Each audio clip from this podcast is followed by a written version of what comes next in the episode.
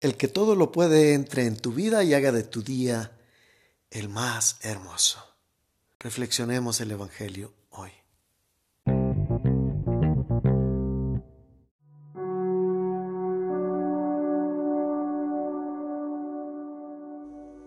Del Santo Evangelio según San Juan.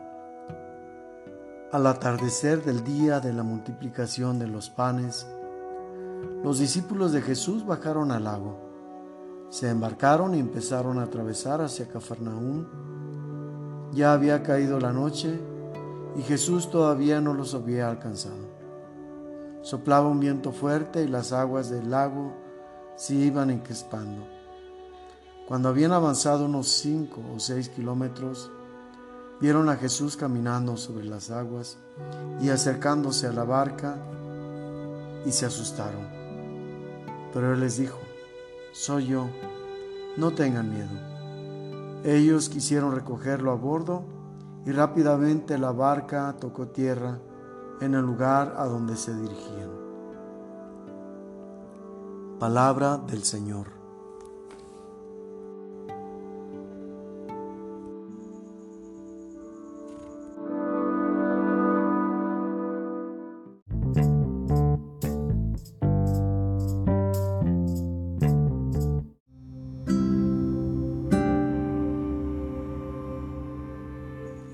Ayer reflexionábamos en relación al pasaje previo al que estamos desarrollando el día de hoy, es decir, al pasaje de la multiplicación de los panes. Enfatizábamos que los discípulos, aun cuando pasaron mucho tiempo con Jesús y presenciaron todas sus obras y sus milagros, no eran capaces de asimilar en su vida esa cualidad de Jesús no eran capaces de imaginar cómo su vida podía contar con el poder y la gracia de Dios que obra este tipo de prodigios.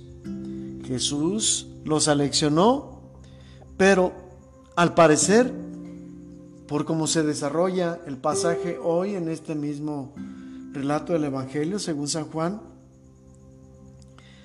todavía no se acostumbran a la manera prodigiosa de actuar de Jesús. Lo ven sobre las aguas y lo confunden con un fantasma. Porque no es natural, obviamente, que alguien camine sobre las aguas. Naturalmente no es posible ir dando pasos por encima de la superficie de las aguas. Por ese grado se puede entender que ellos lo desconocieran y tuvieran miedo, esto sumado a las olas que se empezaron a encrespar, que se empezó pues a poner peligroso el oleaje.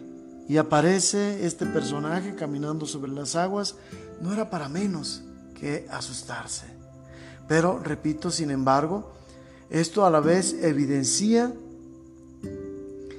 que no asimila las cosas eh, celestiales, las cosas divinas, como parte de su vida.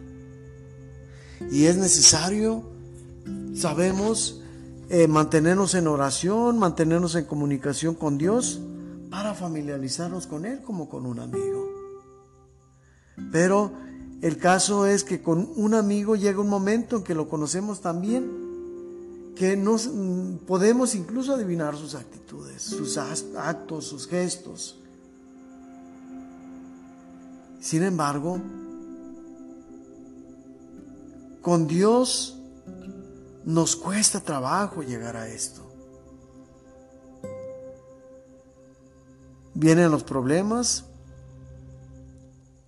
y aunque te decimos que tenemos la confianza en Dios, nuestra fe firme, que esperamos en Él, que sabemos que Él lo puede todo y que está de nuestro lado y que va a ayudarnos a salir adelante, claro, con la participación nuestra, con nuestro esfuerzo, pero aún así nos asaltan las dudas y la inseguridad. Los discípulos pues están presentes también en nosotros en momentos en que las dificultades nos sacan de este plano espiritual en el que estamos inmersos, en el que estamos ya caminando, habituándonos a Él, pero nunca será suficiente. Esto por un lado se puede ver como negativo, que no alcanzamos a vislumbrar el poder de Dios y no nos la creemos para terminar pronto. Pero por otro lado, cuando agotamos todo lo que conocemos de Dios, cuando perdemos el espíritu del asombro, ya no se puede dar esta relación entre divinidad y humanidad. Ciertamente, Dios jamás deja de sorprendernos.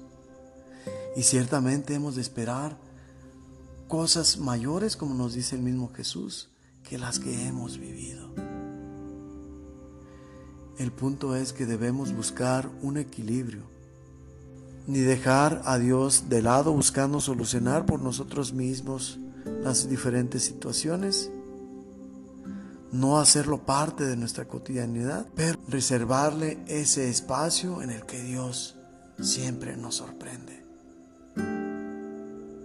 Asimilemos pues el poder de Dios, su gracia, el hecho de que siempre da a manos llenas y excede nuestras expectativas.